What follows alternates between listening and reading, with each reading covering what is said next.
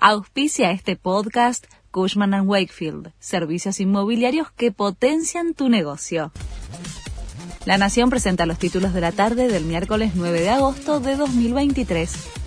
Un chico de 14 años habría confesado ser uno de los motochorros que mató a Morena fue detenido tras un operativo de urgencia.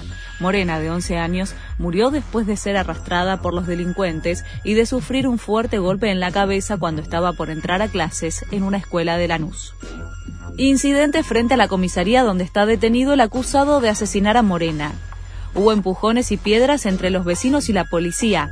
Hay otros seis detenidos por el crimen y ya fue incautada la moto utilizada para cometer el robo.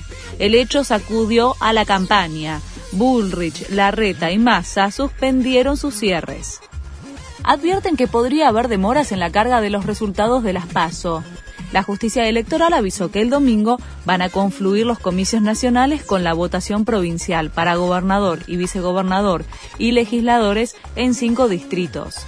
Los diferentes sistemas de voto, junto a la gran cantidad de candidatos, van a retrasar el conteo detectaron un retroceso del glaciar Perito Moreno y estudian si es una tendencia irreversible. Un grupo científico del CONICET calculó una pérdida de 700 metros de hielo en los márgenes en los últimos dos años. Analizan si es un proceso definitivo. Boca juega con Nacional por el pase a cuartos de la Libertadores. La ida terminó en Uruguay sin goles. El partido comienza a las 9 en la bombonera y los Ceneices tienen altas expectativas de ver a Edinson Cavani con la camiseta azul y oro. Hay un fuerte operativo de seguridad en los alrededores de la bombonera. Este fue el resumen de Noticias de la Nación.